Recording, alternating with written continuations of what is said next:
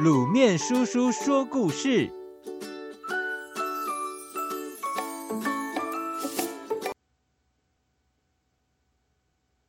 说起三寸不烂舌，怎能不提白贼七？乡下有一户人家，生了七个孩子，照顺序叫他们阿一、阿二、阿三。排行第七的是阿七，是一个调皮的男孩子。从小就伶牙俐齿，嘴上不饶人。长大之后变本加厉，还喜欢骗人，或是恶作剧让人家出糗，所以大家就叫他白贼七。白贼就是台语里面骗人的意思。因为家里有七个孩子，经济状况自然也不好。白贼七的爸妈都是靠劳力为生。后来积劳成疾，早早就过世了。七个孩子中，有的人去有钱人家里当帮佣，有的人去店铺里学做生意，也有人被收养，有人去卖鱼，但是都没有人想跟白贼七扯上关系。白贼七的脾气也古怪，年纪虽小，但他不服气地说：“哼！”自己养自己才好呢，你们等着看，到时候可别来求我帮忙啊！可是年纪小，能做的工作选择不多，白贼七最后只能跟一些老弱妇孺上山去捡拾柴火，背下山来卖。跟他一起上山的人知道他爱骗人，所以都不找他说话，故意冷落他。白贼七倒是乖巧的挑拣树枝，一副改过向善的样子。一个月过去了，有个叫陈大的工人，觉得之前关于白贼七的传闻根本不可信，因为在他眼前的阿七就像一头绵羊一样乖巧。他想骗阿七帮他工作，于是这天他老是在阿七身边晃来晃去，一边唉声叹气的。可是阿七都不理他。傍晚的时候，陈大终于按捺不住性子了。喂，臭小子，你给我过来！陈大粗鲁的叫唤着。阿七乖乖的走了过去。什么事吗？我看你年纪小，肯吃苦，想要帮帮你。不如这样吧，以后我们捡柴火卖的钱平分如何？我是大人，捡的一定比较多，跟着我，你绝对不会吃亏。阿七想了想，就答应了。陈大每天都睡得很晚才上山，随便捡一些枯枝就交差了事。阿七总是早起上山，捡了满满的一竹篓树枝。陈大就这样不断的占便宜，阿七却对他很好。偶尔还会主动到他家帮他洗衣服、做家事呢。有一天，陈大睡到太阳快下山才醒来，心想：糟糕了，连忙跑上山，却发现阿七坐在树下一动也不动，竹篓里空空的。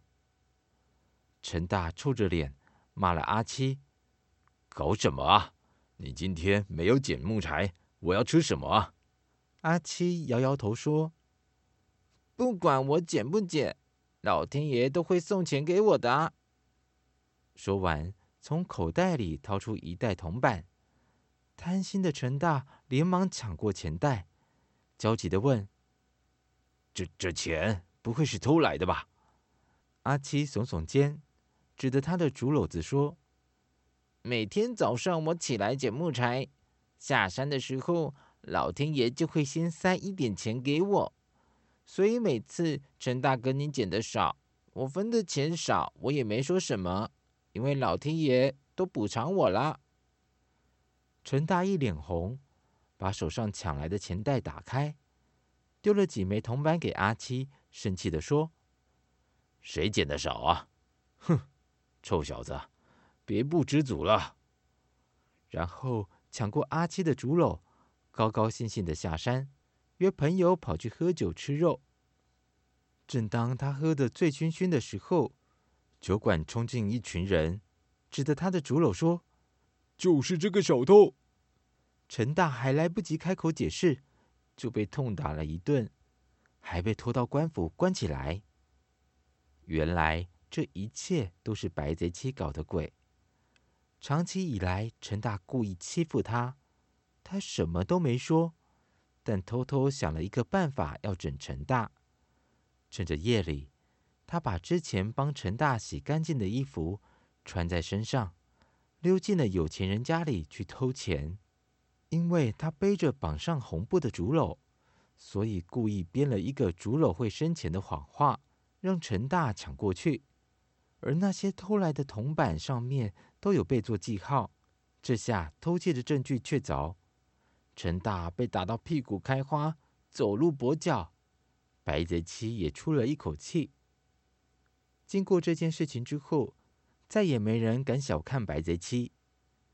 可他因此也丢了饭碗，没人敢雇佣他。又饿又冷的白贼七，只好翻墙到员外家偷鸡。这次运气不好，被逮个正着。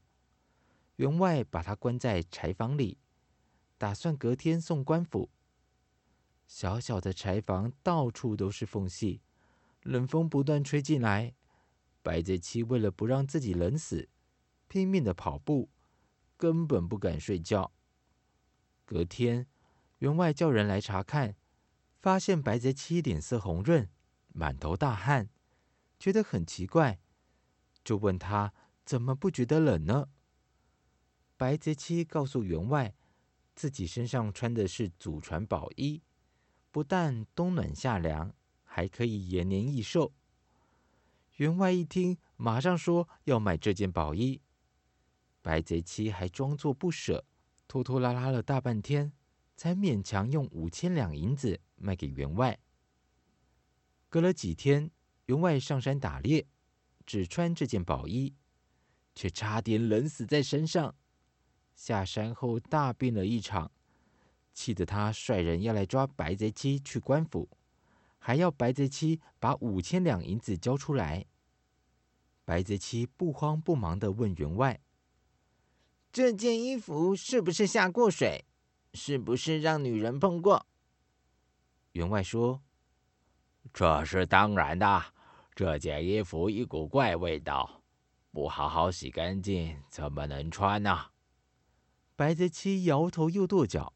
他告诉员外：“这件宝衣聚集了福气，要洗必须用刚落下未碰地的雪来搓洗，不能用水，而且。”一旦让女人摸过，就会失去功效。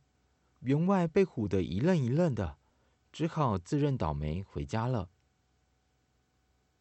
各位小朋友，虽然白泽七聪明伶俐又很会说话，不过骗人可是不对的哦。